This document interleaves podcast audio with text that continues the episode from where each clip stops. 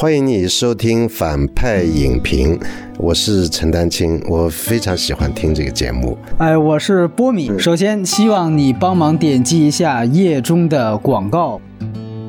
今天节目非常特殊，我们请到了一位非常大牌的嘉宾陈丹青先生。哎，特别明谢一句，陈先生现在是在布置自己画展的时间，特意还来抽空和我们聊这样一期。这期呢也因此变得比较特殊，这是我们第一次尝试把外延环节和正片的评价呢完全分开，分别录制的两个不同部分。而且之所以要这样做啊，尤其是之所以能请到陈先生，主要不是我的面子，而是我们今天聊到的这位电影。人的面子，主要说说李安之前的电影。关于《双子杀手》的评价呢，大家可以点页面的相关链接去回听了。然后这一期呢，同样还有抽奖，我们会送出一本少年派的官方笔记本啊。另外呢，还有两本这个理智与情感的画册，由电影文化来提供的。啰嗦两句，请到陈先生呢，不仅是因为陈先生对电影的见解非常独到，而且呢，哎，我其实很幸运，私下里已经跟陈先生聊过好几轮了，这能播不能播的啊。啊，基本上就 主要是不能播的吧，反正很受启发。而且呢，陈先生跟李安，哎，其实也算是有着相似的经历。二位呢，都是上世纪八十年代左右远渡重洋去到美国，还都是到纽约，哎，所以很多李安有可能产生的创作心态，甚至说后来在那边遇到的像现在的这种情况，可能陈先生比我们这些没见过世面的人，可能都更有体会。能跟大伙儿先谈谈您和李安导演在美。国的几次会面嘛？九十年代呢，我在一个叫 Lake George 是一个度假村，他也在玩，他带带着家属，华人就安排了他的一个对话和讲演。嗯，我去的时候已经进入对话部分了，我印象很深。第一，他就谦谦君子，呃，讲话很清晰，很朴实。我记得有一个问题问到，就是像你这样的水准，你看大陆第五代导演电影怎么样？我相信那是九二九三年，他刚出名没多久，大陆的。第五代也也挺红的，也正是好时候。哎，他说的很诚恳，他说：“呃，我每部第五代导演的电影都看，我觉得他们还是有一种重量，因为我们没有那样的一个庞大的经验，他们传达的一些讯息对这个世界电影还非常重要。”哎，他说的蛮诚恳的，因为我不喜欢第五代导演的电影。他知道他在什么位置上。呃，我不是指声誉毫无关系的，他当时声誉还没那么大，还没有拍外国题材。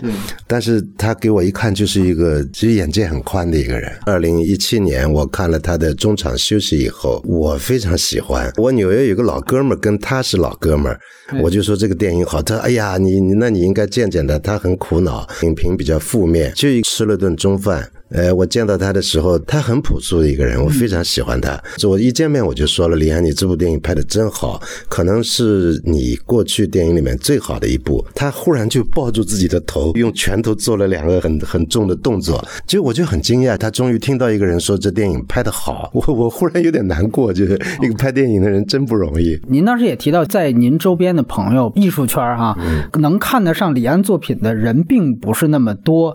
您觉得这个原因是在？在哪儿，或者说是大家一般都是什么评价？我跟你说啊，呃，所有在内地做艺术的人，呃，有有种天然的一种集体的反应，我只能说，就是他们不会太在乎一个在所谓国际上拿到声誉的人，呃，尤其这二三十年中国火起来以后，不太像我们年轻的时候那样，就是国外的都牛逼，别说美国的。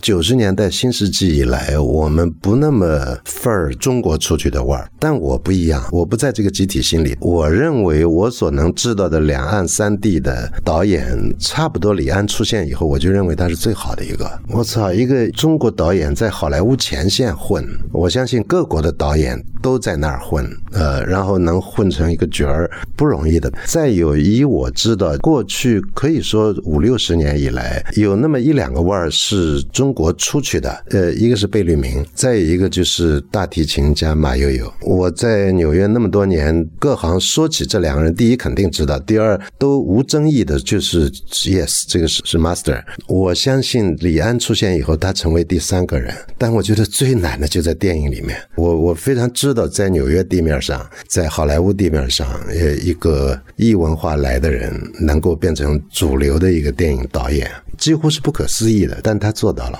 今天会会很有意思啊，这个比较热闹了。我这个观点一般都都偏反面。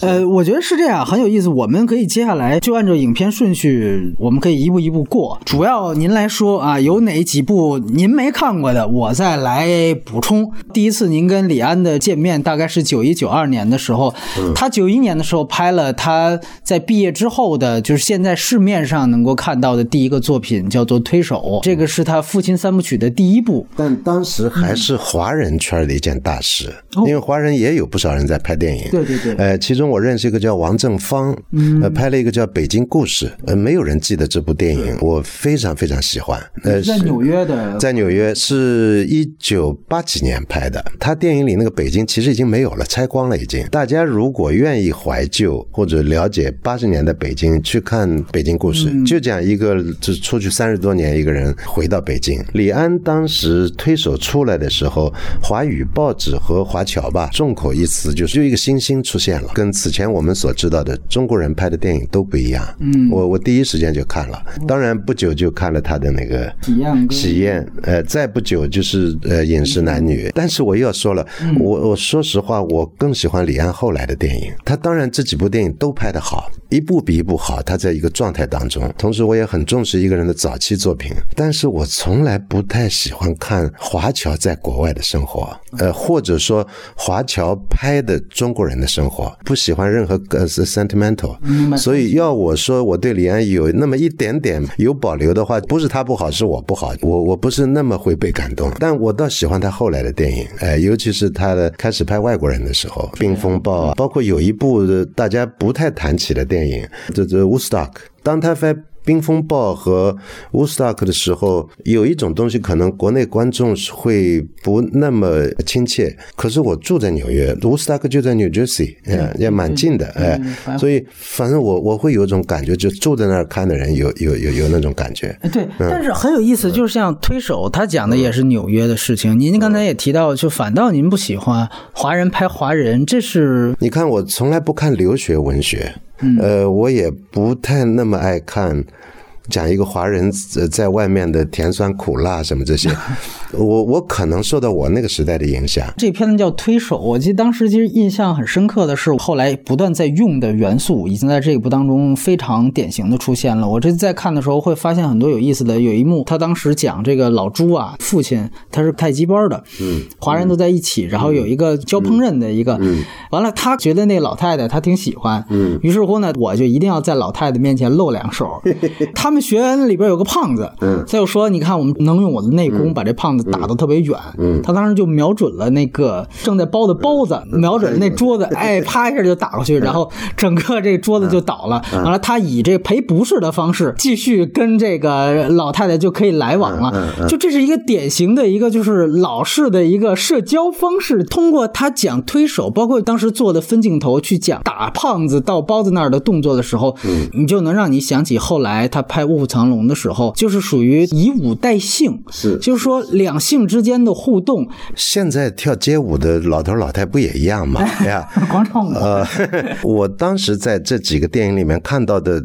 不是这些故事，嗯，我我看到了他眼界高，他有手段，非常懂好莱坞电影文化，所以等到他后来花嚓一下说来拍外国故事，我就心里很高兴，我觉得这哥们儿行的。他还有一招，就他推出了好几个演员，但他又很会用大腕儿，这是一个绝活，我不知道他怎么会做到的。大家一直都在夸他选角上的精准独到，包括推手，他应该说推出的就是朗雄这样的一个，其实在台湾已经很有名了。但是我相信所有人都知道朗雄，是因为 那张脸真好。对对，而且因为熟悉李安的粉丝都知道，他其实受伯格曼影响很大。嗯，其实我们这次再回去再去看《野草莓》这样的片子，我一下子就想到，我说对，其实朗雄刚出来就这张脸，就是伯格曼拍《野草莓》的时候那个老头的那种脸。但是有一件事情，就是他其实是一个情节片高手。第一部就上道，嗯开场十分钟中西方的对比拍的。像现在我们说 MV 一样的，但是从另外一方面，有时候为什么我们会觉得现在这样的片子会看起来可能是不是会有一种猎奇的感受。比如说，把太极这个元素提出来，把太极的这个奇观，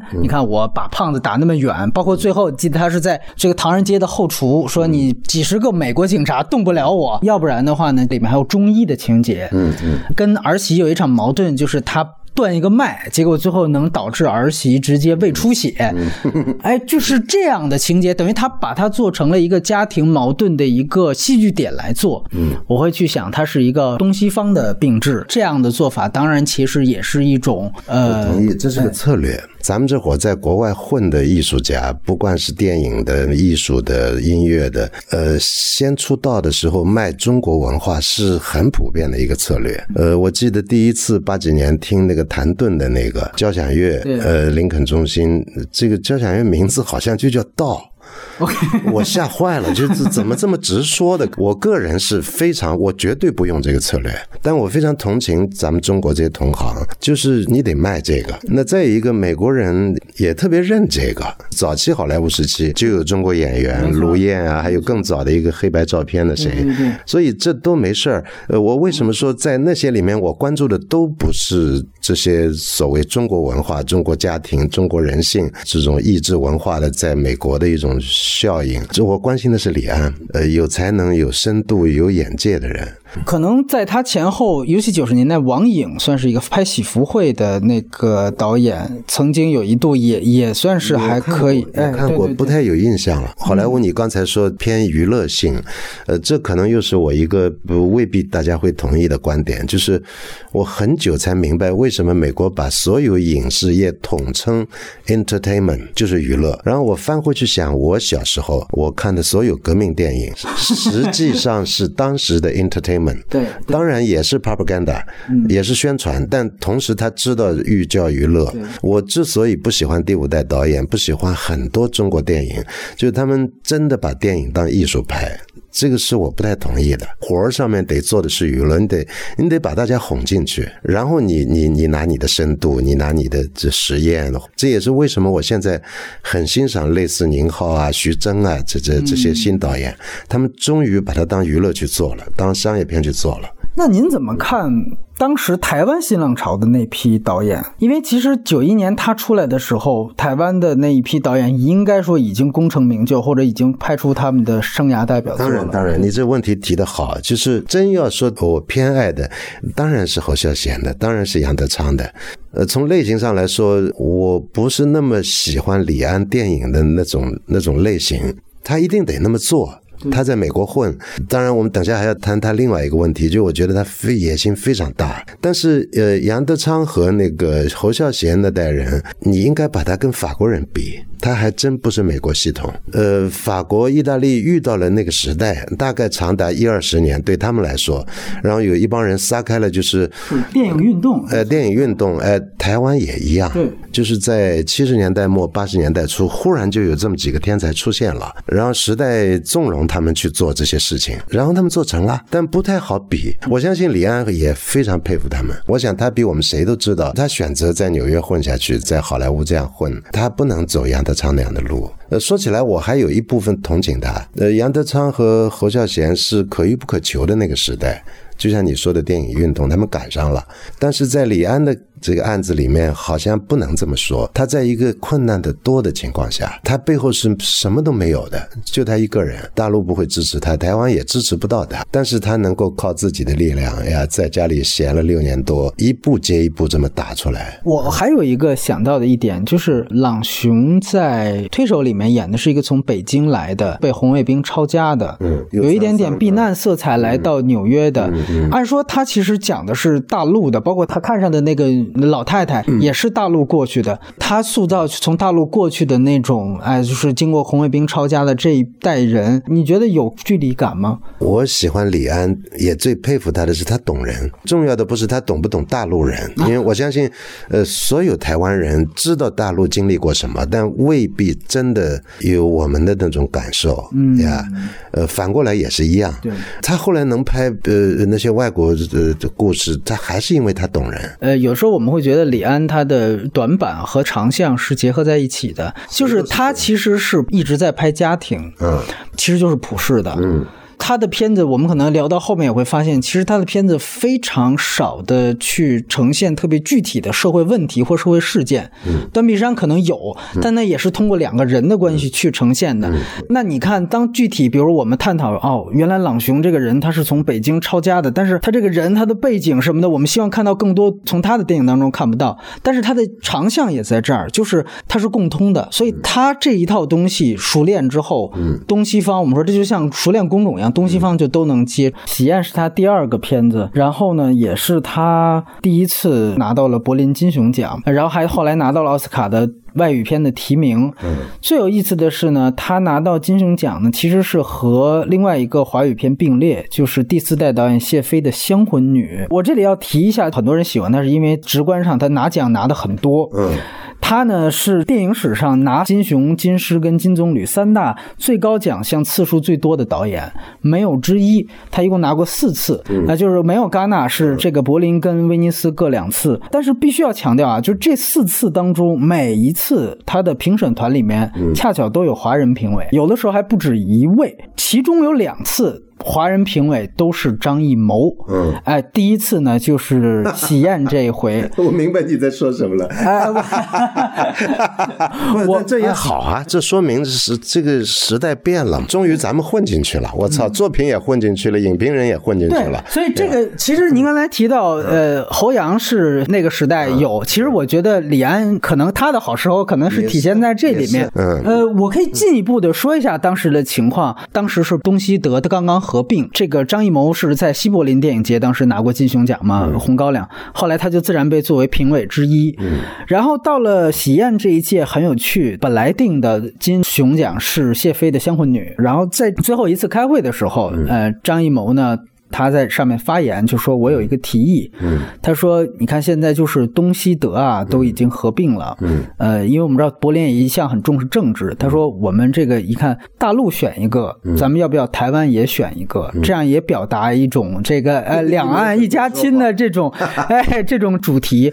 哎，完了，没想到呃 大家都挺接纳这个事情，因为当时意识形态确实是盼统一嘛，任何地方盼统一，所以这个就被采纳了。知道这么多事儿，相你。还是一部中国电影，嗯喜宴是国际电影。平心而论，呃，一点不是说《香魂女》不好，我我还是在乎中国有没有拍出一个全世界的人都能看。假定全世界的人都能看，都有兴趣看下去。但是我可能更想说的是，喜宴它确实是一个更通俗的，而且更好莱坞式的、更普世的一个片子。嗯，它不是说大陆出一个代表队，台湾出一个代表队，它并不是这个关系。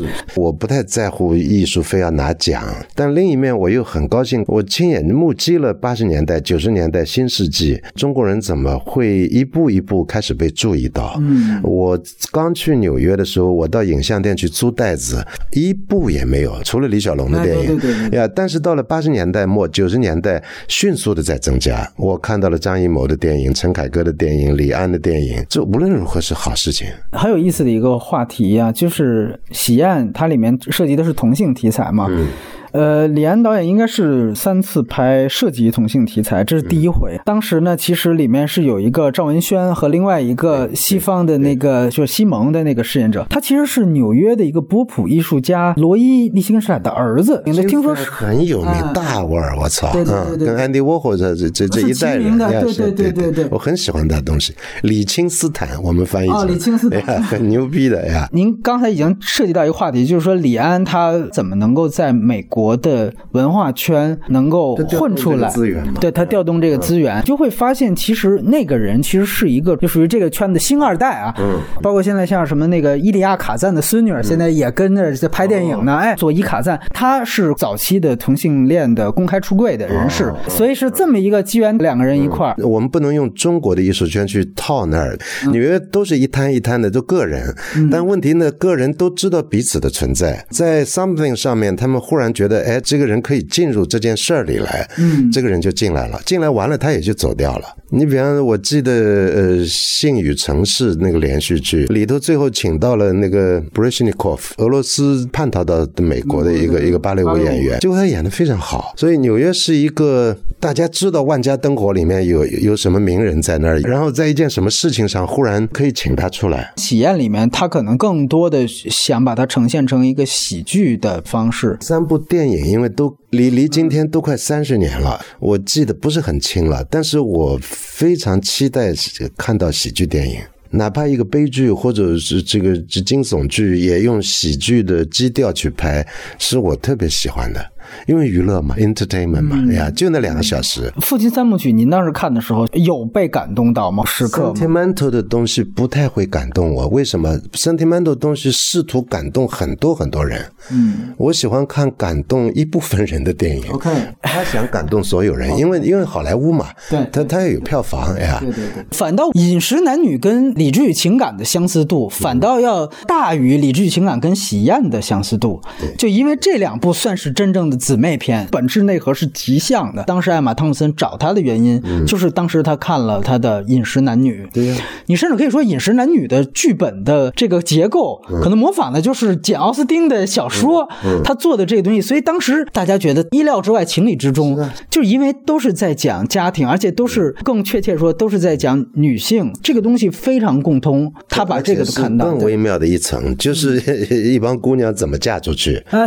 这个是没错，这个。呃，儿女情长倒还倒还算浅的，呃，难的是这些小姐怎么嫁出去，在那个时代，呃，这不好说的一个故事。呃，他居然找到李安，据说他第一次拍那个 Emma Thompson 的 Hugh Grant 的电影时候，其实大家都不服他，对对对，一个中国人，是的，但最后拍完大家都服他。对，这个电影完全是艾玛汤姆森在操盘，他做制片，他自己写的剧本，对，他呃号称研究了那么多年简奥斯汀，我我对我相我相信也肯定。定是了，完了自己要做大女主，当然请李安来，你其实是来做一个我的一个技术工种吧。可是你看长长日将近的剧本又是一个日本人，哎，日日裔英国人，对对对，我不知道这里面当然可以无穷发挥，我不知道李安为什么这么懂人，尤其是家庭故事中的人，电影里懂人，让人也懂你，这蛮难的一件事情。按现在看，可能更多看到的是他在好莱坞学习的这些剧。剧作经验呀，这些东西我觉得是很强烈的。我很有意思，李安导演最近在说，我觉得电影在拍三幕剧很乏味啊，觉得这电影不应该老是这样。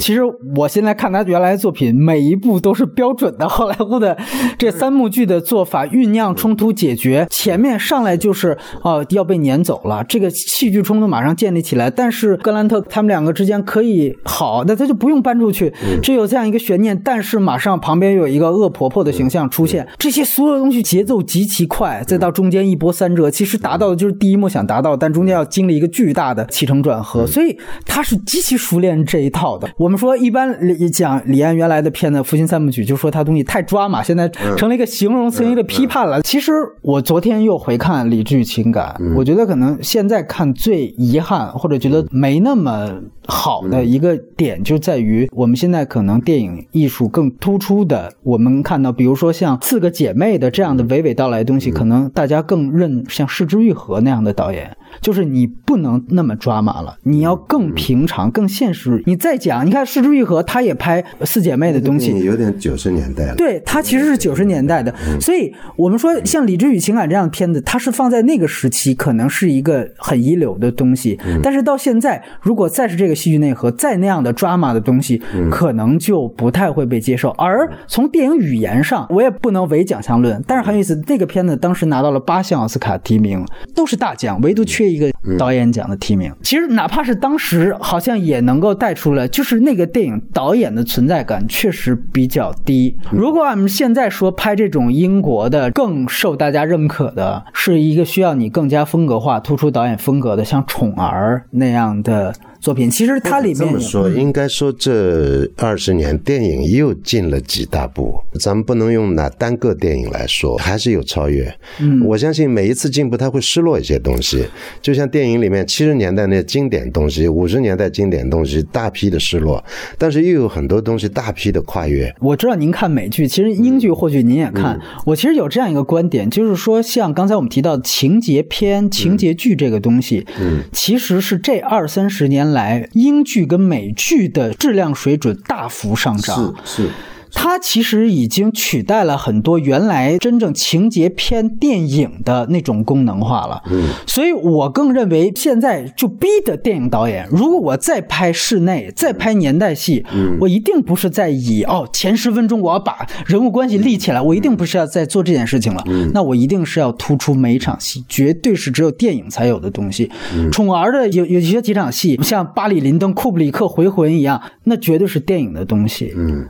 您刚才提到了很多八卦，包括他自传里写过这个事儿，《十年一觉电影梦》，其实就是当时关于他怎么去跟这些大牌合作。嗯，我觉得有时候我们也确实忽略掉了一点，就是导演跟一个画家或作家不一样，他没办法关起门来，嗯，他必须要每天都在大量人际的生活当中去交流。所以李安其实有一个非常大的能力，可能很多导演都不具备，就是呃大牌演员合作的能力。这次无意当中我听到他录那个导演音轨。嗯，哦，他这里面当时就提到了，我们看到他有一个场景是外景，是休·格兰特第一幕出现，骑着马过去，他直接就说说，其实这一幕啊。是替身演员。当时他那个编剧，他早期跟他编剧是詹姆斯·夏目，是一个老外，就说：“哎呀，其实这个当时是休·格兰特刚签了另外一个，后来也很成功的一个喜剧片，叫做《四个婚礼一个葬礼》。说刚签了那个之后，他觉得感觉这个休·格兰特就有点心不在焉，哎，就大概那个已经说的很含蓄，但你一看就就是批评了。完了之后，李安直接接过话茬，就说他拍十五分钟，可能我们就找不着这个人了。嗯。因为评论音轨是一个实时状态，那旁边编剧说：“哎，这能往外说吗？” 就是还说了一句，然后李安就跟没听见一样，他接着往外说：“他说，作为一个演员这样做是很不敬业的，很不专业的。”嗯嗯。呃，后来可能他自己想了想，找不一句。当然了，休·格兰特是个明星嘛，嗯，你就可见他没说出的话，当时会有多多有多大压力。对对对。虽然不了解他，但是他能拍出那样的电影，我知道他在幕后用的是只是软功夫，但是非常强硬的一个人。对呀，他要做的事儿绝对在他把控当中。是是。嗯，理智与情感其实往往大家在谈的时候还都很忽略这个片子，但我觉得它特别重要。一来这是他第一次改编文学，嗯，这双子杀手是。在这么多年，从《理智与情感》以来，第一次放弃改编文学了。这个几乎也成为了李安的一个创作特点。始于哪儿？因为这《父亲三部曲》自己自编自导，始于简·奥斯汀。这其实是他很重要的一个片子。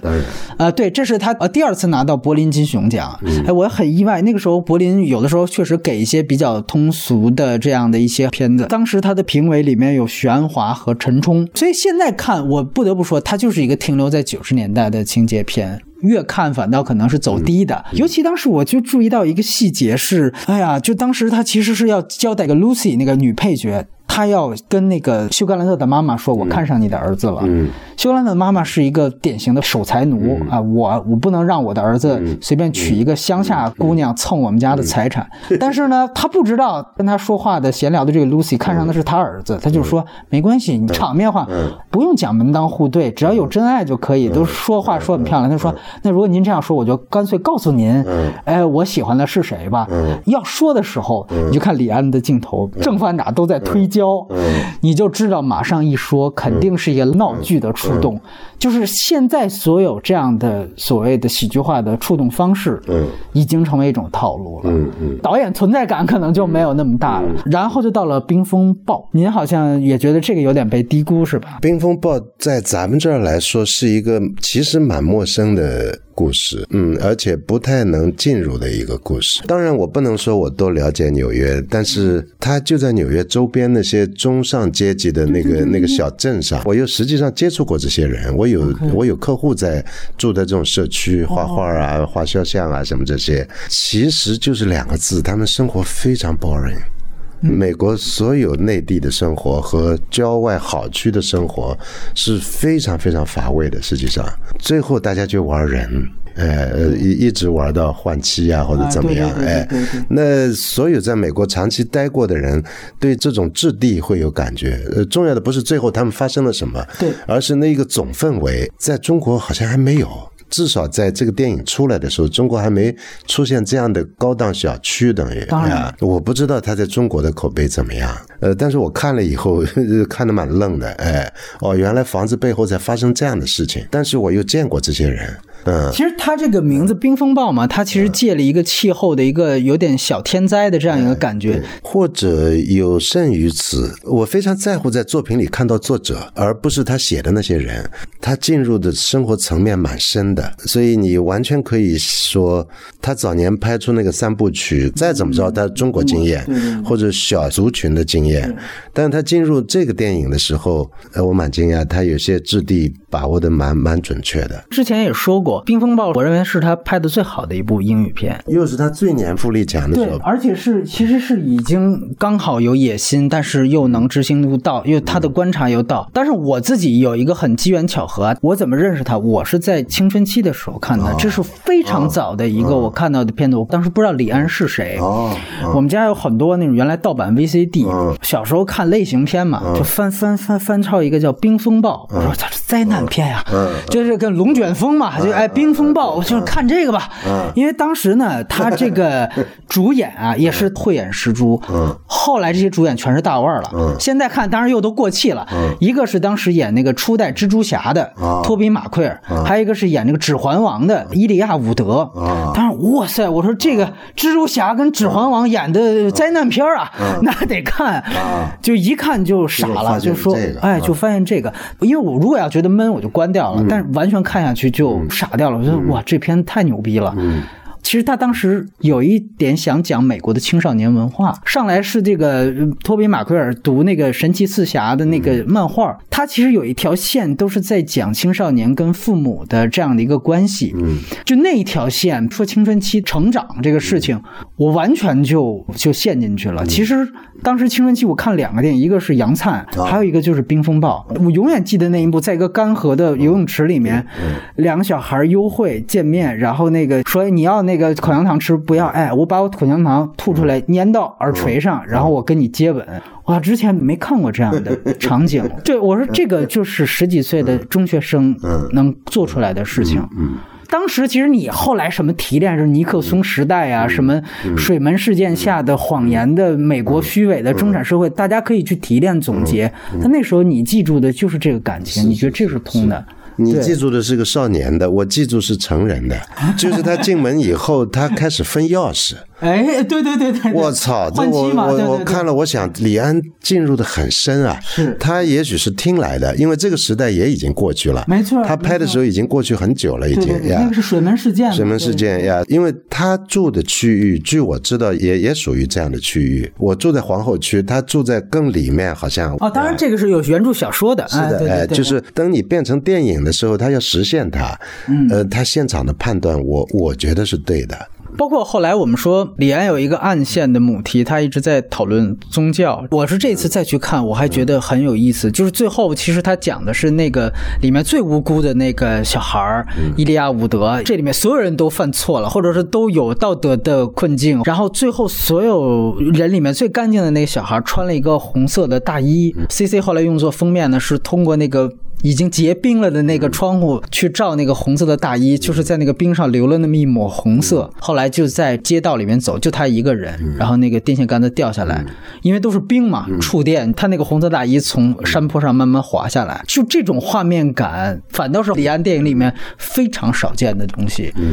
然后你现在有了这个所谓的总结意识、电影意识，你再回去看，你会明白，哦，这个小孩可以被当做被献祭了。他被献祭之后，所有的一切人的困境反。反倒得到解开了。他讲的是这么一个故事，他不把人拍的好像多丑陋，得需要巨大的这种武力的这个打斗，他不玩这个，所有人都是呃很客气的，但是很虚伪的，但是很冷漠的。就这个东西在那样一个氛围里面，咱们之前聊到《白日焰火》，我说《白日焰火》有一点好，就是他把那种冷拍出来了，透着这个屏幕我能看到冷。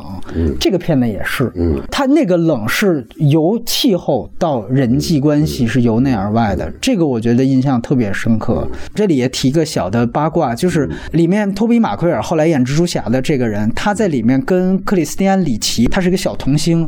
哎呀，就他们有一条这个线是三角恋的一个关系，后来就被搬到了初代的蜘蛛侠里面。蜘蛛侠和小绿魔就反派富兰兰演的，还有那个科斯汀邓斯特的关系上，托比马奎尔这个人设老好人被发好人卡的人设，直接就被搬到了好莱坞最顶级的好莱坞。大片里，这个其实都是后话，但是你会追溯到这儿，你会发现哦，李安。把这些演员发掘出来了。提一句，就是《冰风暴》里面是他为数不多的里面，等于没有一个独裁父亲。里面的父亲形象是，当然也是非常虚伪了，但是他不是一个典型的刻板式的父亲。信号就是李安自信了，他知道他还能干别的事儿，嗯，而且最后他证实我能干得了，干得很好，可以。所以你看，我们回去说一句，为什么说《双子杀手》有的时候觉得遗憾，就又把原来强权父亲那一套引回来了。嗯，你就知道这个本子他可能还需要他最擅。长的那些套路去去让他进入到一个舒适区。顺便说一句，《冰风暴》呢也很有意思。大家觉得戛纳一直是李安的一个等于算是一个遗憾啊。呃，因为戛纳，大家公认为在电影算是真正艺术的最高殿堂。他在戛纳唯一拿到的一个奖，当然不是给他个人了，其实就是这个片子《冰风暴》是他第一次入围戛纳主竞赛，最后拿到了最佳编剧奖。哎，因为他不是自己不是编剧，所以给了詹姆斯夏目士。这个等于是他在戛纳的唯一斩获。哎，恰巧我觉得戛纳也比较准，他能够更关注这个片子。另外一个片子呢，是跟他同期的一个很快的一个片子，叫《与魔鬼共济》，美国的南北战争。对，还是里面那小孩儿，呃，托比马奎尔。我这次再去看，我有一个脑洞或者灵感。如果说理智与情感跟这个呃饮食男女是是是姊妹片的话，这片子有点像美国的色戒。当然，它不是一个这个以性这个东西为主轴的一个，但里面也有啊。但是我想说的，它跟色戒比较像的一个地方是，它其实提供了一个第三种视角。就您一直在强调，就是说李安在哪儿？我们带这个视角去看这个片子，你会发现他其实是夹缝里的人。他应该讲的是密苏里州，实际上是。南北界限的那个边界的那个地方，他们可能一个镇啊，有一批人是支持北军，有一批人支持南军。上来第一场戏就是婚礼，婚礼两桌就差点干起来。为什么呢？因为婚礼这桌是支持南军，这桌支持北军。他更有意思，他里面讲的这个托比马奎尔，他们全家支持北军，但是这个人他支持南军。他讲的是这样一个人，他在这个夹缝当中。我因为没看过那个电影，但你这么一说，我。一直感觉到他内心其实暗暗的总是想要颠覆什么，对对，但他不张扬这个。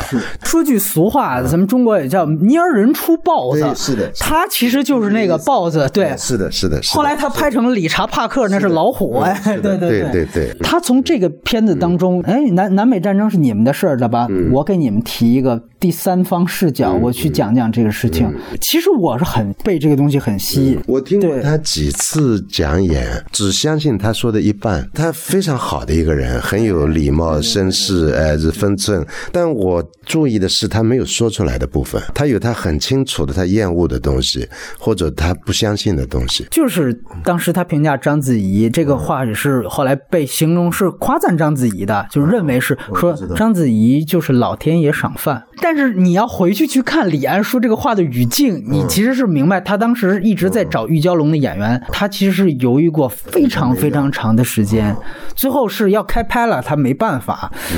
而且您提到李杰，他讲的是南方的，就是当时被打成土匪的这批人，对的，里面有很多很残暴的情节啊，杀人，就是说我们抓了北军之后，先不杀，先虐，完了之后再杀。但是当比如说他们去这老百姓家去要吃的的时候，包括看到一个女士的时候，嗯，所有人都是非常彬彬有礼的，要脱帽，要行礼，走的时候要鞠躬。直到现在有了一定的了解，你才明白，就是他最后在说的是什么。他中间有一段，他就说他们不先盖教堂，先他妈盖。学校所有的人都把小孩送到学校去受教育，他就说你能明白为什么他们要解放黑奴什么的？你明白是什么？然后你说你再看看我们，嗯，就是我们其实是我们在拥护传统，嗯，这个传统是我们认为的美国传统，嗯，所以你看他他其实在说这个事情，他把这个传统说的也很两面性，就大家也很礼貌。我们拥护的就是白人的这一套东西，但是最后这些东西也随着战争的判决，最后就走了。他另外一个特别有意思的一个设置是，南方的这个土匪里面，这个也是原著小说里有的，有一个白人带着一个黑人，然后大家都说：“哎，这是你的黑人。”他说：“你别这么说，他说他不是我的黑人，我们俩是并肩作战的兄弟，但是我们就是讨厌北方人，所以我们就是要杀，杀的时候还是非常惨烈。这个过程矛盾是怎么递进呢？”是说他们有一天是缴获了一段北方军队的这个信，大家都不识字，就这个男主角托比马奎尔识字。说平常那不打仗的时候，你没事干就念信吧，就念信，每一封就都是家书抵万金。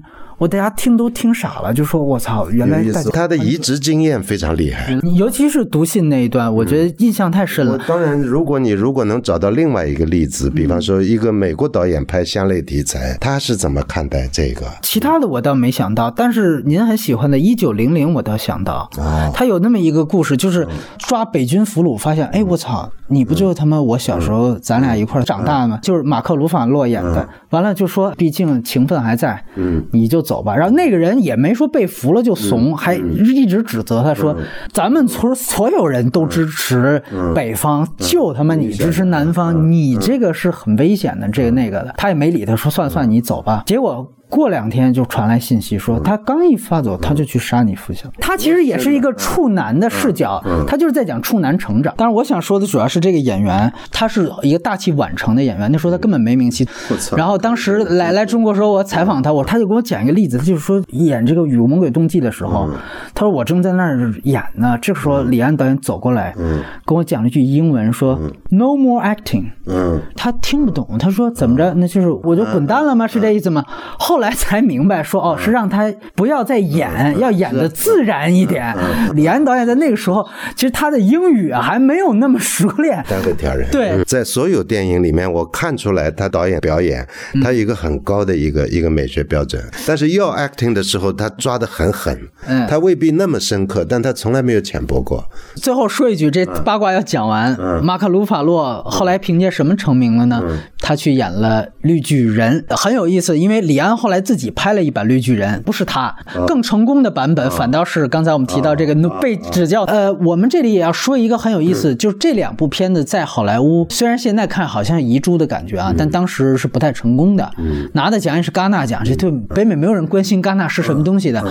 美国呢，好莱坞我们在上期也谈过，有一个事不过三原则，就是说你一个片子成名，你看你理智与情感不错，最多给你三次机会。你又来了，你两部如果不行，你第三部再不。行，你导演就混不下去了。结果他这两部都没有出来之后，他第三部是什么呢？卧虎藏龙，嗯，他回到了华语去拍了这么一个片子，结果没想到反倒成为了整个北美影史最卖座的一个外语片。我我不太喜欢看武侠片，不对，我倒喜欢看吴金泉的，但他那个呢是当然很精彩，这个周润发呀，什么那个竹林呐，什么这个，这我我觉得那是一个西方片，我我不觉得这是一个中国片，这跟李安这个高低没关系，我相信这是他的策略，包括他后来去拍色。界也是告诉你们，我我玩中国的不光是这玩这一路，我还能玩现实题材，玩这么一个诡谲的一个一个故事。呃，我看过的资料，他说他一直就想拍一部武侠片。对对，哎哎，好像所有中国导演都想拍一部武侠片，但这个对我是比较疏远的一个话题。我觉得这个我跟您很认同。我觉得《卧虎藏龙》可能是最被过誉的一个片子。我的想法，很了不起了，也很了不起。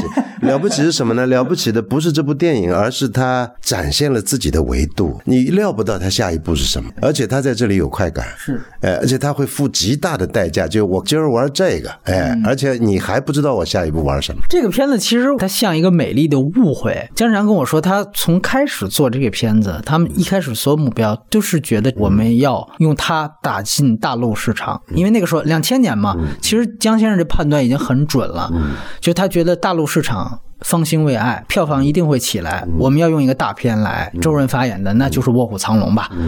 瞄准好了，这个片子打进的是大陆市场。这是在市场上，李安个人刚才说过，戛纳是他一生的遗憾。他这个片，他希望呢能在戛纳有所斩获，所以当时他很快拍完之后就去送了戛纳。结果最后特别有意思的是，原先的这一个市场一个。奖项上的目标全都大挫败，在内地卖了二百多万，根本完全没有任何风浪。完了，结果呢，在戛纳主竞赛都没进去。大家觉得你这什么玩意儿？这爆米花片跑我们戛纳来说，这样你这中国功夫什么挺牛逼，给你一个展映啊，非竞赛展映。这个其实对于李安这样导演来说有点侮辱了，就是二单元竞赛都不给的。但是再后来的事情大家就都知道，在北美成为了影史最卖座的外语片，不只是华语片，而。且领先第二名，票房一倍。美国人的对 一道菜。然后对，然后这个片子呢？在奥斯卡成为了华语片里唯一拿到奥斯卡外语片的，到现在还是唯一一部。原先攻的是大陆市场加戛纳，最后成功是在北美和奥斯卡。您刚才提到谭盾，谭盾这个片子就是谭盾来做的配乐，还拿了奥斯卡。对，您觉得谭盾的那一套是不是恰巧跟李安这一套在这个方面就合拍了？接卖中国嘛，这很简单。这刘海粟开始就卖这个，这算是个集大成了，等于就在这一部当中是吧？对，包括袁和平嘛，他的武术指导，好啊，好事情啊，本来就娱乐嘛。短短二二二三十年，满世界就有人谈起中国人了。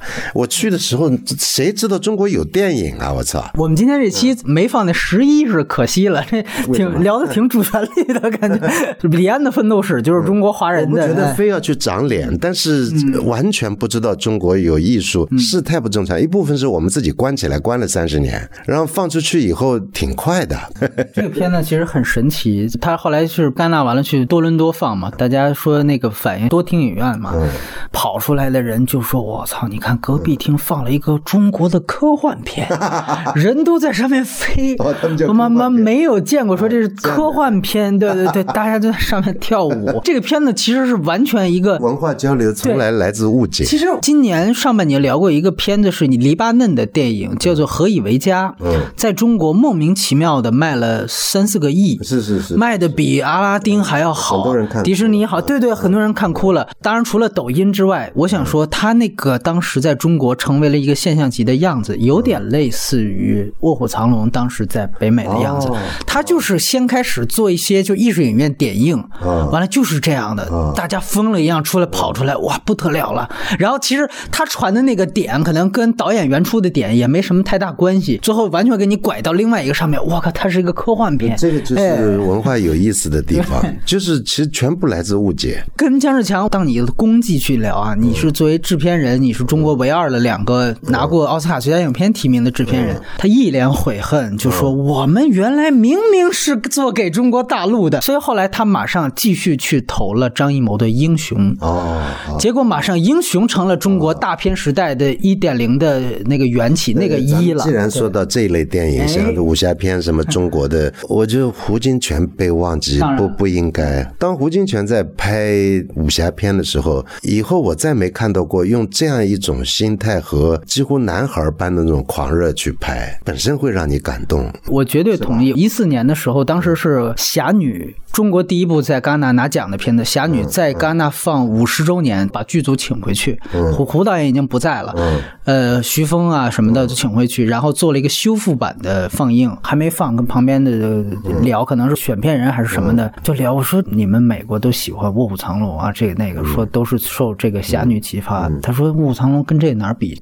我唯一一个在中国电影里面看到唐宋灵魂的，就是胡金铨的东西，这个让人特别感动。对，而且他当时还不能到大陆来拍，没错，他的外景地在南韩。南韩，哎，哎，后来我去了南韩，我看了南韩的庙以后，我就像到日本一样，就我反而看到唐宋一部分唐宋，一部分明朝。哎，嗯，所以后来是侯孝贤在拍《聂隐娘》的时候，他又提了这个事情，当然他也没有直接批评。卧虎藏龙，他只是说一点，他说：“我希望我做的这个武侠片，在展现所谓的动作段落的时候，能有地心引力。”嗯，他说了这样一个话，他说：“我不希望让电影做的在那种威亚呀，在那种。”他说：“那个不是的。”也如果要这么说的话，我觉得可能李安我最不介意的电影就是《卧虎藏龙》呀，就是一个拍出过《冰风暴》，拍出过前面我们说的那些电影，他拍出一个《卧虎藏龙》。我并不会因此更喜欢他。他说他一直有个武侠梦。我这次再去回去看《推手》，其实你想想看，《推手》其实就是李慕白，就是那个朗雄，就是一个已经隐退江湖的一个，我们说虎落平阳的那个。所有武侠故事的开始设置，我已经归隐了，但是呢，江湖又不让我踏实的去归隐，到最后我一定有一个爆发。呃，那个时候如果他有武侠梦，和他拍那个《卧虎藏龙》的时候，他做武侠梦是两。样了，已经，他在另外一条河里了，已经。那个其实是，我觉得是我们后期总结的，他自己可能都只是说，因为他深受可能武侠这个系统的耳濡目染，他在做戏的时候，自然就会那么去立人设。胡金铨的东西，我们说通俗一点，他的东西是有人文气质跟人文关怀的，非常重士大夫的那些，甚至后来我们说，你看龙门客栈跟新龙门客栈，你都能看出巨大区别。你别看就加个新字儿，那是完全两种电影。反正在那那侠女在，在在那个松树林里和庙里面追来追去，追来追去，追了好久，真好看。对哎，嗯后来李安就把他他们送上去了，觉得要到竹林尖上去了。对，那就是奇观化了。对其实这都已经无关武侠梦了。游戏感也好，娱乐也好，瞬间的就到了他最娱乐和最游戏的一个片子，就是《绿巨人浩克》。这个片子也是哎，《双子杀手》的时候被广泛提及，为什么呢？因为这个是被誉为他之前相对最不成功的一个片子，也是他投资最大的一个片子。他做了很多技术的尝试，因为绿巨人啊，他也需要动作捕捉，嗯，动作捕捉一般是要演员来演，嗯，那个片子很有意思，李安自己亲自上阵去演，哦他带了一堆那个捕捉点和那个衣服，那个时候还比较简陋，嗯然后就在那个绿幕前面就那儿狂吼。最早听说他自己是想当演员的，终于过了一把演员的瘾。当然，我们说如果失败的话，其实是一种跟青少年文化沟通的失败。我其实很好奇，您怎么看？嗯，还是他野心非常大，他玩嗨了，就是他越来越自信，他觉得他能拿下不同类型。您对比如说在美国漫画文化这个东西有有了解吗？好啊，美国漫画文化是巨大的文化，呃也很简单，青少年文化。然后美国整个又是个青少年国家，所以凡是这一类动漫的、幻想的、呃呃虚拟的，这一大块啊。我你会发现，他其实尝试了美国几乎所有的文化最核心的东西的题材。嗯，刚才我们提到南北战争，我要碰一下，嗯，对吧？那漫画我一定要拍一次。嗯，那后面我们提到伍德斯托克，那是多重要的一个美国文化事件，对对他一定要把这些全都碰到。当然，断臂山也毫无疑问也是一个。对所以我觉得他其实是要把这些都，那水门事件啊，尼克松这毫无疑问那个时期，是是所以就几乎是把美国现代的这个文化史，他要串联一遍。他的野心超过美国导演，美国导演不会理解他没有这个的意识对哎，美国不不不不会理解他的呀。就一个中国人在那里，而且是青年时期到那里，并不是小时候，所以他是有意识的要碰。这是特别有趣的一点。我其实倒是想到一点，就是说从这个片子，因为之后马上就是断臂山，他当时也是提到了他在绿巨人其实耗费了他大量的能耗，嗯，结果发现也费力不讨好，大家也不喜欢不买账，反倒呢是当时他自己说是运气啊，嗯，就说突然有一个人主动来找他说，哎，有有个本子特别好，觉得也是跟艾玛汤普森一样，觉得是就适合你拍，这小说你看看吧，本子都写好了，你来你就能拍。他一看，哎，确实不错，他是这么定位断臂山的，说我在一个大片之后把自己都榨干了，作为调养生息用的一个片子，这成了他事业的一个巅峰了。断背山的前半个钟头非常非常精彩，呃，到后来我觉得跟我看过的其他几部英国的和美国的同志电影比，我觉得没有那么好，跟前面半个钟头比，我不知道为什么，嗯，当他要把故事讲完的时候，他并不总是那么精彩，但是当开始讲的时候，他会让人非常惊讶。他们俩认识，然后他们俩好上了，我操！我看的这是非常跟其他几部，比方《My Beautiful Laundry Room》Morris 这个英国的那个对莫里 Morris 斯啊，看过几部，跟那几部比一毫不逊色，而且给出另一个说法。但后面我有点忘了。这个是这次看特别有感触的，就是希斯莱杰他行婚嘛，他回到家里面，他就说我那个有一个老的钓鱼的朋友来见，嗯，他就跟那同志伴侣在楼下见面，嗯，他们就拥吻在一起。影片到此时，嗯。都是两个男主角的视角，从来没有跳开男主角的视角，但是在那一刹那，突然给了这个行婚的妻子的一个视角，从他的二楼开门照他，看到哇，这是第一次知道丈夫原来是同性恋，拍回去镜头跟着他，照他关了门之后的所有反应。电影我们说到这一刹那之前，都是爱情片，到这一刹那之后，叫家庭伦理片，它就变成了同性版《廊桥遗梦》，他在讨论的是一个社会话题了，同性恋群体在那个情况下有被害的一方，被压抑的一方，然后进阶产生了间接受害人，通篇就变成了这个。厉害，我我看电影不会这样看的。但是您马上就获得了同样的感受，这是才重要。但他拍关系都特别好，对，那他拍关系和呃关系中的突发瞬间，他们俩在帐篷里面，没错，忽然一下，我操，我这这这个处理，我也是这一次看才建立这样的意识，就是说你怎么能突然一下子就不拍两个男主角？你怎么给一个同期的身份？嗯，然后后来就直接把它织出一条支线了。嗯，所以后来的所有戏剧矛盾不再只限两个人关系之间，而是双方各自的同期。跟双方各自的矛盾，但你得体谅他。他转向社会伦理的话，以我亲身的观察，是曾经有过非常困难的时候。即便我在的八九十年代，仍然我我住的附近一个小学里操场上，在九十年代初还有。同性恋被打死，嗯，哎，就被小孩欺负，就就就活活打死，就社会压力、伦理压力绝对是有的，没问题。就只是说为什么会会觉得不一样，或为什么会觉得，哎，怎么一下子转了？但到后来，他好像有一个主角死了，然后另外一个去看他的衬衫什么这些，这可能是观众很感动的地方。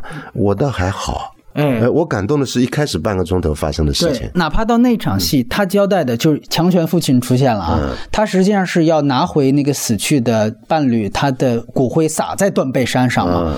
啊，他因为他是被他爸爸娶走了，然后他爸爸就说：“你别想拿走他的骨灰。”就那意思，到这个一刹那，他爸爸其实就是保守社会的一个集中一个集中体现嘛，就一个符号性的人物。其实他所有强权父权形象都是在电影类的地方。你看台湾那个时候有白先勇。勇的那个孽债看了两三集，还有别的亚洲的同志电影，我也看过两三集，怨气很重啊。拍的人也好，原著也好，可能都有同志的辛酸史吧。可能李安那儿一点没这个，呃，千万不要有怨气，这力量这才出得来。嗯，就这个高压气氛更可怕，完全看到才会出来效果才会出来，才会出来。这个片子也是景别教科书，他用了大量两极调度嘛，就是你看他有的时候会人放的特别远，望远镜头。两个人在远处嬉戏，但是在很多关键时刻，他又会直接切大特写。他那个构图永远是啊，两个人的牛仔帽在画面的上面是相交的，是是，在他们没有真正发生关系之前，又是在试探的。那两顶牛仔帽，你就像动物的触角一样，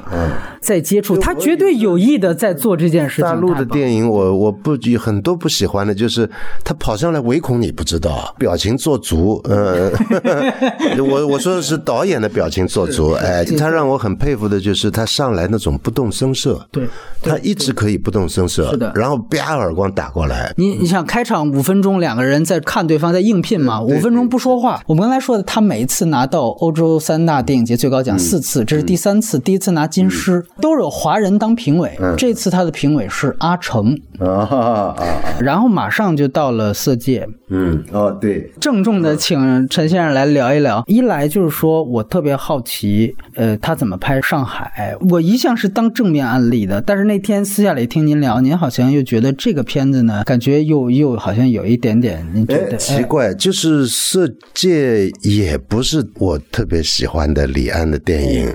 我可以讲两个八卦给你听，是真的八卦。哦，就是一个是事情发生的那个地点就在我家附近。呃，您指是哪个事件？就是那个电影院和西伯利亚皮草店那个地方现。在还在电影院，现在可能没有了。哎，那个电影院解放前叫什么电影？我我们小时候叫平安电影院。我在那儿看过大概一百场电影，至少很多同学住在那儿呀。所以我在他的电影里面把我吓坏了。他还原了我小时候那条路。后来我就找人问。结果他说他在上海郊外什么地方搭了这条街，对对对的。我操！我一下子温度就下来了。我希望就是见鬼，就是这个，因为现在那里的香港那个公司的那个是是 shopping mall，但在这个电影里面，他取的几个角度是我小时候太熟悉的地方，就说明那个他的他那个街搭的搭的很成功。第二个八卦很有意思，就是呃那时候我已经回国了，我妈妈还在美国，我妈妈都快八十岁了那会儿，他们的老太婆朋友这个。就约好了一起去看《色戒》，因为我妈妈呃喜欢看民国题材的电影，她去看了，看了以后她就很受不了，就对床戏嘛。OK，哎，她说个太过分了，哎，就太过分了，太过分了，哎，这个他现在怎么可以这样？就就那个年代的这个这个中国人嘛，就就就是受不了。结果我还没看过《色戒》那个时候，嗯呀，所以我妈妈回来的时候，呃，那年到中国探亲，在上海，我就正好大光明电影院在放，我就特意带她去看了一次。看完以后，那个是剪掉的板子，哎，删减版。就我妈妈出来以后，就很意味深长的在那儿笑，然后跟我往外走的时候，忽然停下来，她说：“我觉得这个版本剪的恰到好处。” 我不知道为什么，这也不是李安的错。呃，我几乎没有看过，至少过去四十年有一部电影还原了我们所谓的民国的气息。嗯嗯，他这个电影算已经很饱满了，有很多地方已经不做的相当不错。他下的雨去跟他幽会，进门的时候旁边放了一辆自行车。就那个是蛮难区分共和国和民国的差别，但民国时候就已经是这样了。嗯，呃，还有就是这个李士群出来的时候，车里面出来，房顶上都有人站的。呃，这有那么一点点气氛呀。另外，我还听说就是拷打的时候，有些非常血腥的镜头被他删掉了。但是我看了以后，我有一次见到贾樟柯，我就问他，我说你觉得色戒怎么样？呃，他说那些床戏李安没有想象力。哎，我忽然觉得，呃。好像我知道了些什么，真的需要想象力的，因为没有人经历过那样的事情。那经历过的又不会说出来，私密到像床上的这种，其实非常难拍，对，非常非常难拍。何况又是张爱玲这部小说，嗯，呃，再有一个原因，我不那么满意这部电影是。因为《色戒》我看过好几遍，《色戒》几乎我认为张爱玲你放到英美最经典的小说去也毫不逊色的。当时看过以后，我听说李安拍出《色戒》，当然我很想去看，但我觉得小说那种感觉不会拍出来的。呃，结果果然是这样。哎，里面陈冲倒演的很不错。嗯，因为陈冲小时候我认识他，但他那会儿他不小了，大概应该有四十来岁了。嗯，倒是几个太太里头他演的这就有点那个意思。就上海那种穿旗袍的太太，我小时候还多的是，可能有点挑剔吧，我我不知道呀。因为我对小时候五六十年代，我现在明白过来，我周围的大人叔叔阿姨都还有穿旗袍，穿长衫没有了。呃，穿中山装的有的是，就是那种气息，我再也没有在电影里看到过。就八十年代以来的所有电影里面，没有一个十分钟让我觉得我完全忘记，就进入进入那个时代。您刚才提到的，就是说小说的那种韵味，我引述一段徐浩峰导演对那个片子评价，就比如小说里他会提到像这个王家之啊。说怎么呈现？说人已经变了。小说里可能只写一句，就是说同学发现他乳房变大了。但是可能李安呢是用了几场床戏去说这个事情，反倒没有小说里一句话有力量。你觉得是这个原因吗？还要就那个李世群见他的时候，是你比以前大了，连胸这个字都没有，好像你比以前大了。这是张爱玲非常厉害的地方。再有就是，我很少看到床戏拍的好的，都是可能都有想象力的问题。西方人我也很少看到，包括巴黎最后探戈，当然 那个太经典了，那个太经典了。呃，好，当然我我应该说是和拍的很好，但是。我不觉得床戏会拍好，呵 呵呃呃，所以这个是，所以你不赖李安，大家都没拍好，是这意思？我我觉得是这样，太私密的一些人体动作，太太难拍了。最好的办法就是含蓄，怎么比以前大了，就就就可以了啊。那但这个电影怎么表达？这个就是文字和电影，这是一个永恒的话题。嗯，就像。太经典的小说不要去拍它，二流小说能变成一流电影，这这太多例子了呀！我看过两三个版本的《战争与和平》，安娜我看过六个版本都不好。我自认为熟读这些书都不对，我只能当他电影看。我自己看那个戏，我当时其实特别有代入感。他其实就讲一帮傻学生嘛，傻学生杀就是想想投入，那那对吧？再不杀开学了嘛？他们还不知道怎么杀，哎，杀了半天，我们杀鸡杀不死，我操，尴尬的一塌糊涂。对对。就一群傻逼，就是杀个汉奸杀不死，那那个拍的好，那个好。我现在就印象最深刻就是那段戏，那个局部拍的好，那个那个拍的好呀。我不能想象李安这他绝对没有打过架，更没有行过凶，呃，他要去拍这么一场戏，能拍到这样很不容易。这种地方意大利人拍的好，平民之间的暴力，哎，那种意外的暴力，那个拍的好。我其实还想提一个细节，大家如果看过这些所有的李安电影，你会发现一个特点：李安基本上在他电影当中。没有城市，色戒是一个特例。就是他大部分的电影，你 OK，我们说前三部《父亲三部曲》确实也都好像是在纽约，他只是局限在家庭，永远都是局限在家庭。呃，你包括像《绿巨人》都是在一个沙漠的这个军方的实验田里边，呃，伍德斯托克我们都知道是也是郊外，他大部分《冰风暴》也是郊外，这倒是，全都是家庭建筑，一栋房子就完了。你你不说我没有意识到，但是《色戒》是真的是造了一条街，他是在试图再造一个城市。就我觉得，就是《冰风暴》在他的英语片里是个特例，《色戒》在他的华语片里是一个特例。嗯，这是一个他的观察维度。当时我们在年初提娄烨的时候啊，我们也提到，就是说给《色戒》启发很大的一个片子是。紫蝴蝶，嗯，娄烨紫蝴蝶那个也是在同样的背景，也是同样上海，也是没看过是吧？他其实讲的事儿其实也差不多，当然不是非得捧一个踩一个啊。但是我们总是会觉得，因为紫蝴蝶已经被埋没了，我们会觉得紫蝴蝶可能会更更好一些。对，但是我觉得城市这一点，等于您还是对于它物质还原部分还是觉得还可以，很满意。只是说就精神这个东西，至少就是我我见了鬼一样，哎，我见到小时候的菜。熟悉的街道了啊！这对，这是他最近一次拿欧洲三大，那是第二次拿金狮奖，就是他。你看，他跟段碧山接着对《色戒》，评书团主席是张艺谋，而且当时很有意思的是，零五年是段碧山，零六年是贾樟柯的这个《三峡好人》，哎，零七年就是《色戒》。哦，呃，对我忘了说了，嗯，我唯一看过床戏拍的好的，嗯，就是《感官世界》大岛渚那个，我操，那个太可怕了，啊。对，大家没看过的赶紧看一下。在半当中点烟了，那个男演员，对对对对，那太有意思了啊！我在纽约看的，场场爆满，哎，一声不响，大家美国人都看傻了，我操，太有说服力那个。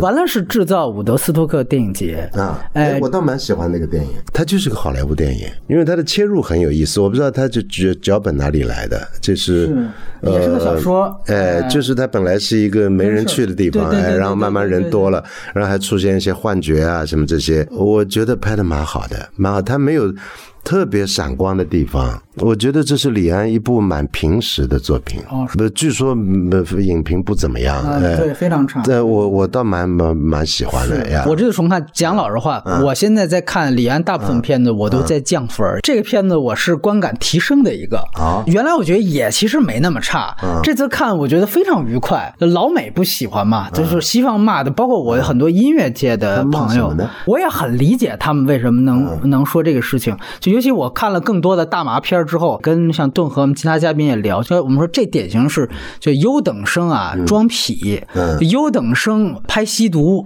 就您刚才提到的是他没打过架，这个片子就他没干过这些事儿，拍出这个片子大家就觉得这味儿不对。后来很多真正大麻片，我们之前刚聊过《仲夏夜惊魂》，你典型看这就是一个纯嬉皮拍的片子，你就能拍出这样。这里面扯远了一个问题是，表象上李安总要拍一些他。不可能经历过和绝对没经历过的人和事，但另一面我不知道他的所谓咱们现现在叫文化构成，嗯，就是他早先阅读什么，因为他跟我是一代人，他比我小一岁，我也不知道台湾怎么样，就是我们。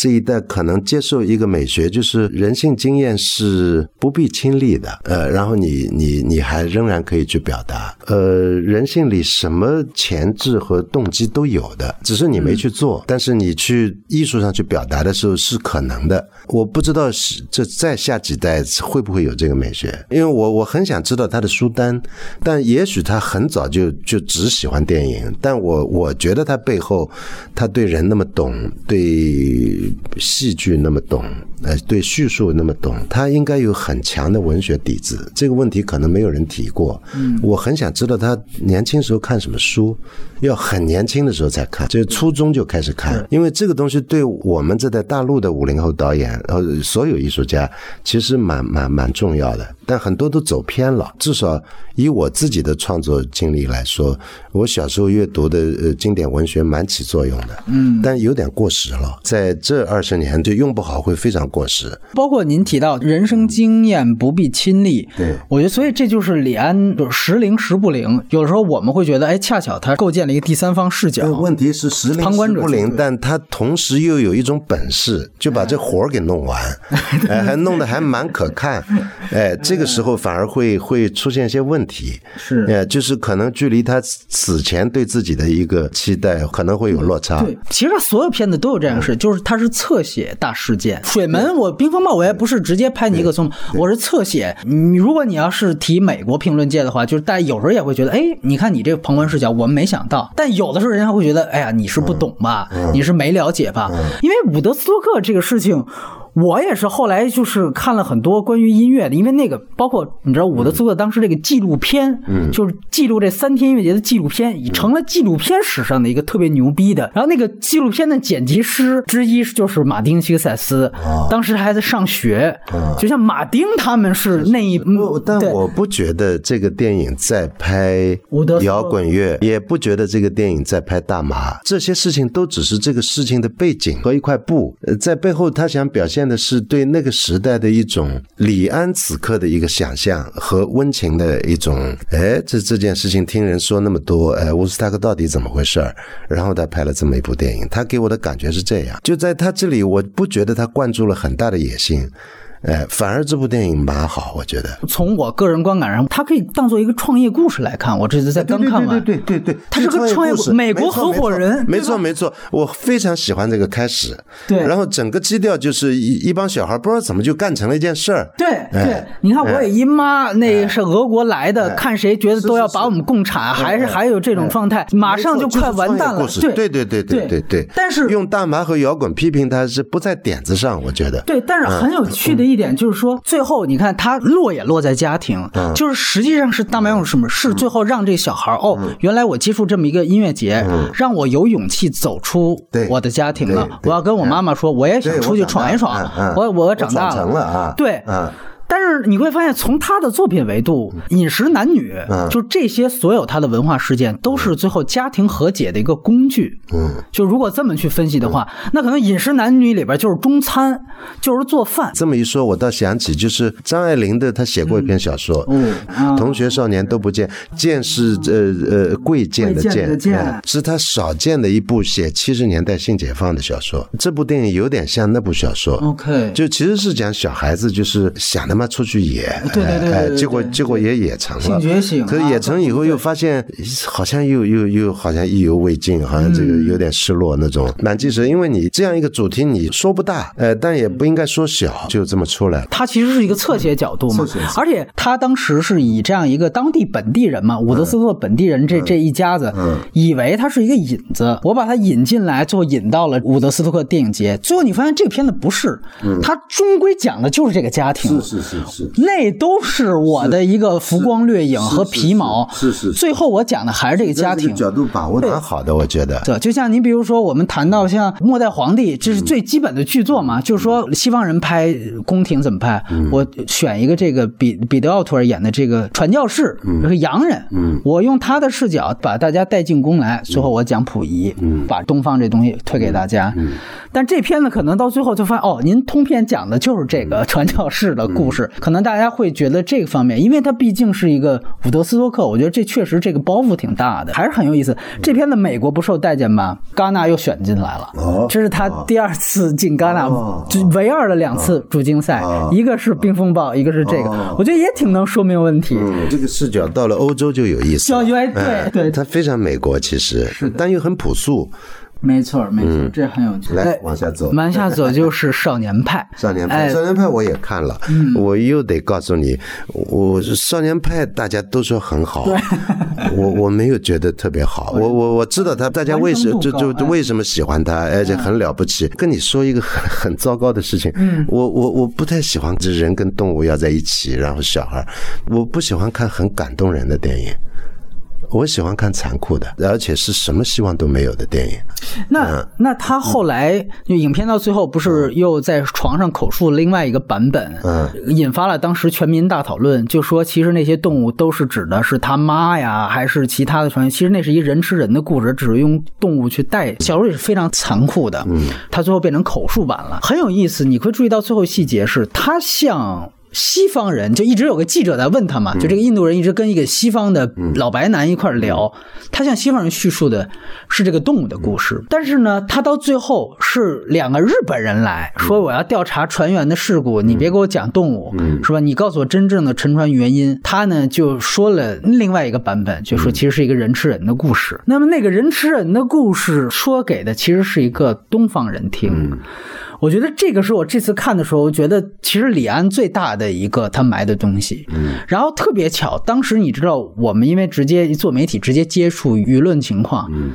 大家都以解读出人吃人的故事为这个片子正本清源的标准答案，就像做阅读理解一样啊，这是我拿满分是这个。动物那个是幌子。我当时在那家媒体，甚至是啊，马上做了一个图，就告诉大家啊，其实这个猩猩对应的是妈妈，谁对应的是谁，然后用这个真人把那个故事又重新简笔画画了一遍，方便传播，大肆传播。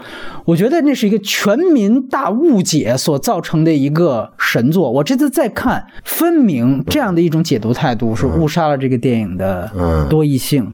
哎，我从来不会这样看电影，我还没学会。这是少年派，我觉得现在再想起来很有趣的一点。其实我个人认为，就是李安他早就知道这本身是一个人吃人的故事。还是您最早提到这视角，就是我们在电影里面看作者的话，我觉得李安的视角其实更肯定第一个版本的。他就是在肯定更善的那个版本，或者是说他在跟所有他的神明交流的这个版本。当然，当然，这我觉得跟国情也很有关系。中国大家一向是会阴谋论所有东西，所以他一定会更偏向于更给日本人说的那个故事讲。所以现在我们看到的是现象。非常同情的电影人的地方，就是我没有见过一种艺术能像电影那样就引来那么多解读，就就不同的解读。做电影很苦的，妈的，这个。一方面又会被某种解读霸占，另一方面又会谁都可以批评一部电影，他妈这这这事儿 这个，哎，这真是可怜哎。补充最后一个一个信息，就是他这个片子其实开始找的是另外一个导演，也很有名，是拍《天使爱美丽》的一个法国导演，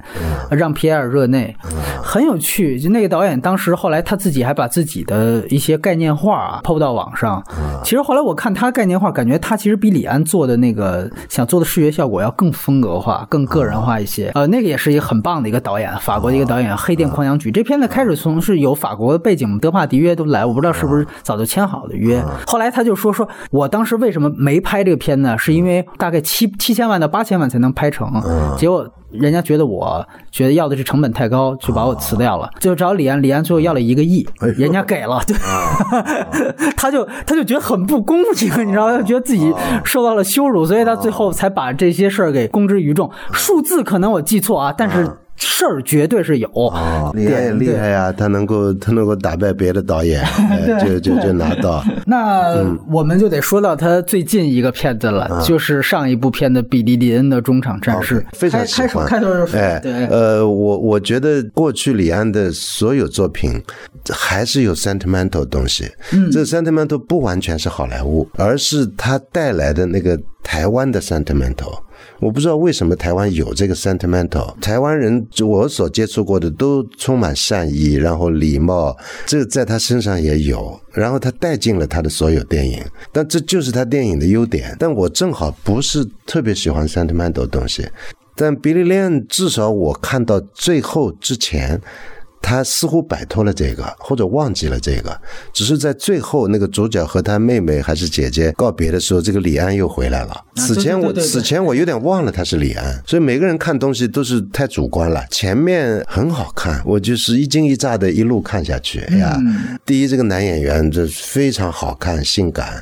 哎，第二，这个故事很有意思，一帮兵哎到一个典礼上去，呃，行进的场面，狂欢的场面，然后在这样的场面里面，忽然他。表达了一种愤怒，嗯。啊、就是一种几乎可以说非常道德的一种愤怒，对，哎呀，而且无无可发泄的一种愤怒，因为你你你你你不能拜这个庆典的一个心，所以最后他们打起来了嘛，对呀，对这这都处理的很好。好，那就要讲到这个高帧率的问题。我是在北京最好的高帧率那儿看的，一百二十。第一，当然我领教了，我操，这个这个高帧率是这么回事儿。从我画家的角度，比方他们生龙活虎的年轻人，这个军人到了场上，然后扔个球开始玩儿，然后跑到很远去接那个球，这对我的视觉来说非常快感，非常快感。所以李安后来告诉我这句话，我觉得蛮有说服力。他说：“你要想到我们以前看的电影是在很差的情况下看的，电影应该是这么被看的。”哎，这句话点了我，我我觉得对的。这就像就拍照一样，老式照相机，然后到了柯达克，然后到了电子照相机，发现我们从前怎么能够听这么差的东西？虽然有人喜欢听，比如老唱片呀，你可以有很多理由为老录音辩护，但是技术就是这个样子呀，它越来越接近我们眼睛、我们我们五官的一个人天生的一个状态。再一个争论可能是像这样一个题材，有必要用高帧率吗？嗯，呃，我倒是又一次看到李安让我最佩服的地方，就是他是个古典主义。这就是为什么我刚才说我很想知道他年轻时候的书单，因为我们五零后的一个一个书单，我想不管两岸，就其实都有点古典主义的。所谓古典主义，其实是经典主义，而经典主义主张不要玩花哨，就是你今天有个花哨的技术，但主题不要花哨，叙述不要花哨，就再普通不过的一个一个故事，寻常的一个视觉环境，然后你拿出高帧来。但我不知道我这样想对不对，我也不知道他是不是这样想的，因为他完全可以拿着高帧率去玩，比方《阿凡达》呀，或者或者别的更加耸动的主题，结果他选了这么一个。当然我知道，像战争后遗症，在美国是个老题材了，是吧？从从 Taxi Driver，然后猎鹿人，对对对。这个还有什么 Stone 拍拍的什么步兵排什么这些，我觉得他又做了一个尝试。我相信那个对比另外两部也是伊拉克回来，有一个讲神枪手的那个，啊，美国狙击手，哎，美国狙击手，哎哎，拍的也很好，但那种好不让我意外，这这非常美国，非常这伊斯伍德英雄主义嘛，倒也不是英雄主义，就是一种男子汉的东西，英雄末路，这个是美美国特别厉害的一招。但是李安还是给出了一个他的一种敏锐和善良，这个是非美国的，就我相信他。带进美国就好莱坞电影的是一种被好莱坞尺度能够接纳的，但是非美国的一种东西。我不愿意说那个是东方的东西，因为也没有哪个东方导演带入他带入的东西，只有李安一个人带入了，在在那么一个前线，一个影视文化的前线，一个帝国。他带进了那些东西，从他不同的电影里面，但在这个电影里面，他也带进了一些同样叙述战后问题的这个。有一场我很喜欢，非常像我们小时候，就是我们遭遇流氓或者流氓遭遇我们的时候，就是有个家伙讲了一句什么，那个士兵忽然就勒他，哥们儿，哎，就但是越勒越紧，越勒越紧。对对对。哎，我觉得我不知道这个小说里有还怎么样，就说明李安很想懂流氓，不是流氓，那是个军人。呀。Anyway，这是我我喜欢的理由，有一种非常深厚的人道主义，有一种道德感，同时又是一个在那个大场面的情况下有一种史诗感，而且我已经不能想象，因为我经常把眼镜摘掉看一下飞高帧是什么效果什么样子呀，就真的是不一样。李安的片子从推手开始，他有一部分片子都可以被划归为高概念电影。比利林里面这个高概念就是这个中场偶，以小拍大，通过一个士兵的视角去拍这个中场兽。这个大和小的对比是他整个片子的高概念。我当时最开始从预告片出来的时候，我也被这个高概念吸引，只是说你除了这有这个高概念，还有什么？这个片子可能是在那些方面没有当时让我满足的地方。当然，这也有对于高帧率不同的看法，就包括您提到李安的那个说法，我们之前也都聊过很多次。我甚至保守到的认为，如果你的介质改变太过，我们的一个志愿者他是做 VR 的，我说其实到发展到 VR 那个样子啊，那个不是电影了。我所认知的电影其实就是有它固定的格式和它的区间的，嗯嗯，超过这个区间就不是电影了，它是另外一个东西，它可能挺好的，但它就不是电影，就可能就像当时戏剧人对于电影刚出来时候的看法一样。当然，就是具体聊剧作，我觉得也没有什么意思。只谈高帧这个问题，嗯，没问题。呃，我相信我们可能还需要时间，你年轻，你你可能会看到未来五十年。你如果活到八十岁，你你你可能回忆在你三十岁的时候，高真居然是这么一个问题。就像我现在已经几乎回想不起来，我曾经有。五十年的时间左右，我要拿胶片纸卷进卷出，在那儿拍照片。嗯，现在我拿起手机就能拍，我们立刻就忘了以前的媒介。非常愿意相信你说的是对的，就是那不再是电影，电影美学的魅力仍然在非高帧的情况下呀。我我也我也愿意同意，但是在很多技术问题上，我总觉得在那个时间点上的人讨论，通常他。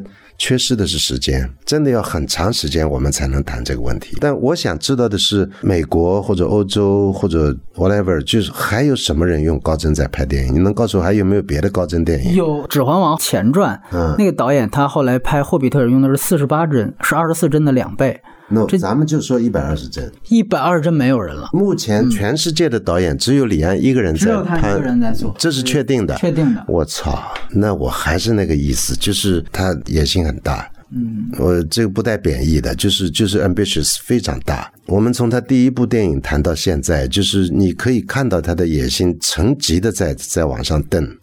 虽然当中有起伏，这效果是评价有起伏，但他一点没有挫败他的野心呀，他非常勇敢，非常猖狂，这家伙。我听说一个说法，说美国人觉得有点不开心，这事儿他妈轮到你去做了，他妈这是我们的事情。因为他不是技术出身，你要说有行业歧视哈，咱也不能说完全没有。不是歧视就不舒服，因为我们说艺术创新，嗯，是导演能完成的，嗯。但是在电影是个工业概念，嗯，电影在工业上是分制、发、放三个环节的，嗯，制片、发行、放映。所以如果你做技术革新，嗯，其实你要让全行业买账，它才能够进行这个技术革新。这个供销关系，冒冒犯了一个供应链和供应的历史。或者说，你你要想办法像当年《阿凡达》推广分时三 D 一样，就全片全都让观众带三 D，那你得是让所有的每家影院都给装上，嗯，这个事儿它才能成，观众才能去看。我所以我觉得这个其实是一个最大的阻碍，就这事儿他还真堂吉诃德不了。就跟我做一手机一样，我这手机要只有我一个人用，嗯，那它肯定就不叫什么新手机。嗯，但是如果这画是我一个人画出来的，那它可能是特牛逼的。对，堂吉诃德呢，失败拉倒，做他妈伊卡罗斯。这里有一个逻辑，就是说他这个堂吉诃德，他拿的钱是这个投资人的钱，就是他扎风车是拿着投资人的头往上撞，就是这个是因为电影也还是你的来源不是你的钱，最后投放给的也不是你自嗨，你。是给观众看，所以它其实是一个工业概念，所以它能给导演游刃有余做实验的地方是是比较少的。我今天才知道，全世界导演只有他一个人在拍。对对对对，我操！因为我是一个非常非常保守的人，就是我绝对不敢干这样的事情，所以我还是那句话，这家伙太猖狂了，非常非常勇敢。呀，冒天下之大不韪。听完这期，有更多人更佩服李安导演了。我相信是这样，并不导向一个佩服，而是我们看见这样一个人，也许他真的会失败，但是当中是什么？更大胆一点去揣测啊，好莱坞文化之外的另外一个文化的人带进来的一种，这个文化里没有的，可能他还带进一种更大的去想象，就是整个中国在现代化过程中迸发出来的一种雄心和。胆大妄为，可能超出西方人的想象。所以您觉得，就大陆经济体的这种雄起，也能影响台湾的电影导演？我我说的是整个中国，现在越来越多的事情让我惊讶，就是。中国人想做的事情有点超出了西方人的想象，因为我们一直有个假定，就是我们一直在学西方，但现在很多事情越来越频繁的告诉我们，我们得对自己的野心有点惊讶，就是我们真的想做，也许他们都不没没想到去做的事情。我觉得您这个比喻有点像咱们现在说那五 G 的事儿。当然，一下子拉这么大，然后再回到李安身上，可能不太合理。嗯，呃，但是未必李安自己都知道。我回到这个事儿，我其实很想问您一个问题：一百。二十帧四 K 之后，画面变得非常的锐，嗯，非常清晰。嗯，您觉得就是越锐的画面，越清晰的画面，就是越美的画面吗？还是有快感。呃，现在我才知道，你你提醒我种种这个供应链，它几乎要改造所有电影院。这个，嗯，这个还不是一个改造摄影的问题，成像的问题。它会不会变成未来所有电影要做的事情？我们没有人知道。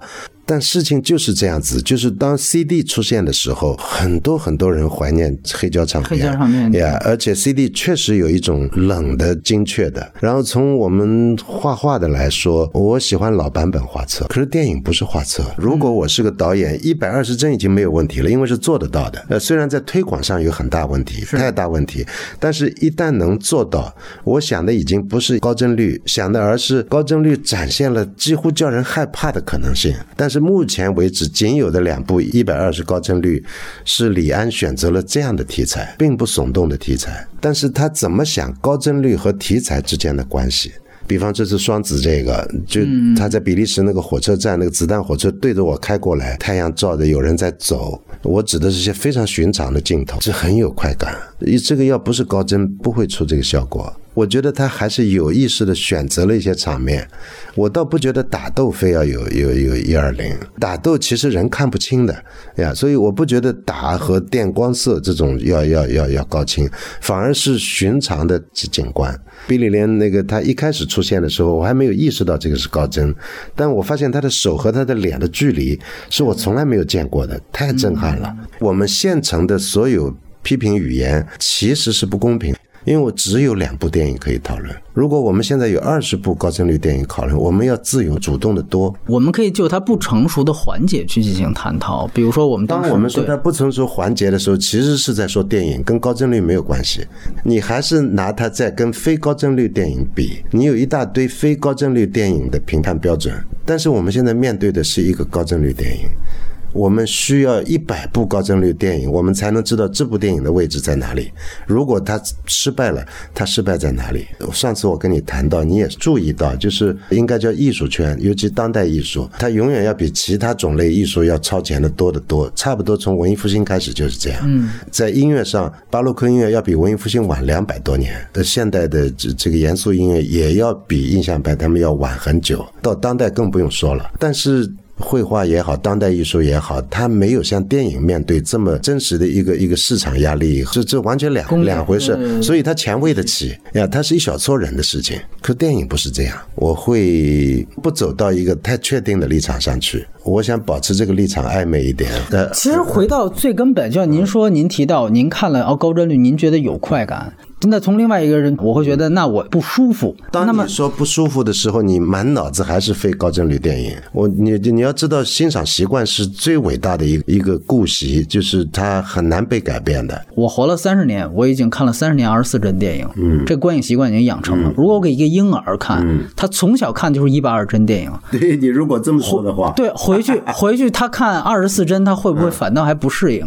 嗯，但是你比如说四 K 一百二帧三 D，他谈到的是画面抖。动这个问题会得到很好解决，因为原来胶片在放映的时候，无论放映还是拍摄，都会产生自然抖动。嗯，但是纽约的那个朋友，他给我了一个一个英文的学术论文，他研究的是画面抖动这个问题。有这样的论文支撑，学术论文是他打了大概一万个样本，嗯，同样一段素材。让五千个人看有抖动的，五千个人看没有抖动的，最后发现没有抖动那个评价是要低的，有抖动那个大家觉得就评价要高。这我完全同意。对，就是类似这种抖动，其实是就像催眠一样嘛，其实也会让眼睛有一个更放松和更松弛的这么一个生理状态。人也能够接受任何事情，直到有一个比较新的事情出现，会调整。我相信历史会应该记得李安在二零。一六年和二零一九年用一二零的高帧率做过两次尝试。我有时候会觉得，你说在二十四帧已经做不出什么太多新鲜感了，然后你直接把帧率调高了。嗯在我看来，用这个去在影史上留一个名字，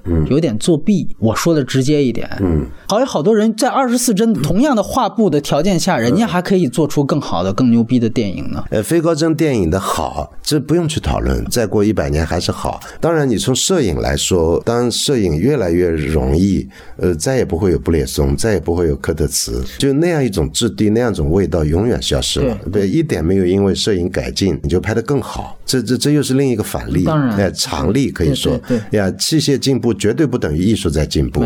但我希望你在非高帧立场和高帧立场当中站一站。但我因为不是拍电影的，我可能会会比你容易一点。我也不是拍的。